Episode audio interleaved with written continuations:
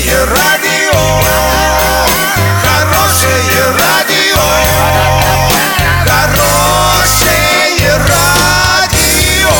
Радио Шансон. С новостями к этому часу Александра Белова. Здравствуйте.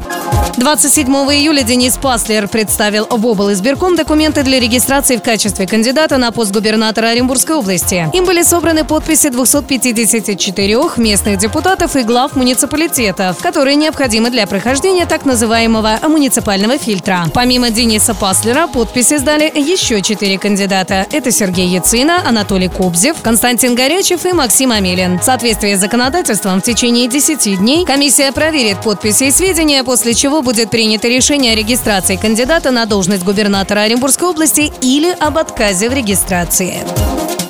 Больше всего бензина на одну зарплату могут купить жители Люксембурга, ну а меньше всего жители Украины. Это следует из рейтинга «Европейский стан» по доступности бензина для населения, составленном РИА Новости. Согласно подсчетам агентства, в Люксембурге жители на свои средние зарплаты могут купить в среднем 3000 литров 95-го бензина. Причина в том, что цена топлива в этой стране относительно небольшая, при том, что уровень зарплат один из самых высоких в Европе. По данным агентства, Россия находится в рейтинге на 16 месте. Между Италией и Эстонией. Россияне могут купить на среднемесячную зарплату порядка 927 литров топлива.